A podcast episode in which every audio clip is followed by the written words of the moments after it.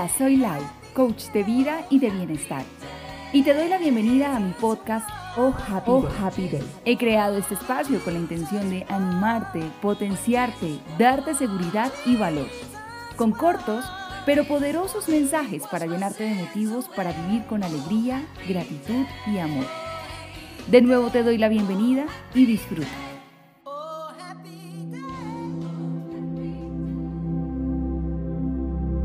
Enfocados, Enfocados mejor. Callar y escuchar. Parar y sentir el ruido del silencio que a veces perturba nuestra cabeza con tantas ideas o pensamientos hasta el punto de explotar. Y con esta medio poética reflexión, doy inicio a lo que precisamente quiero expresar hoy, un punto muy importante en los procesos de nuestra vida, el enfoque. La inspiración llega y se va, las ideas llegan y se van, el tiempo llega y también se va, así como las oportunidades y pues es en ese preciso momento cuando el ahogo del afán por ejecutar todos nuestros proyectos nos abruma.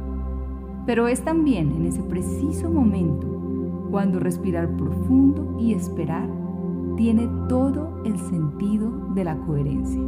Aquí te quiero llevar hoy, al instante de sentir que lentamente todas las cosas empiezan a caer en el lugar correcto y ver bien clarito cómo va llegando el momentum de esa acción por la que tanto has trabajado y trasnochado y soñado. Ese momento anhelado que con fuerza se posa frente a tu presencia con una invitación que te anuncia que la nueva etapa de tu vida ha iniciado. Hoy te doy la bienvenida al silencio, a que abraces la habitación y el espacio de la espera, a que respires con amor y confianza que todo llega en el lugar y momento perfecto. Hoy también te doy la bienvenida al descanso, a la tranquilidad de saber que parar no es renunciar, sino que por el contrario hace parte del proceso de avanzar.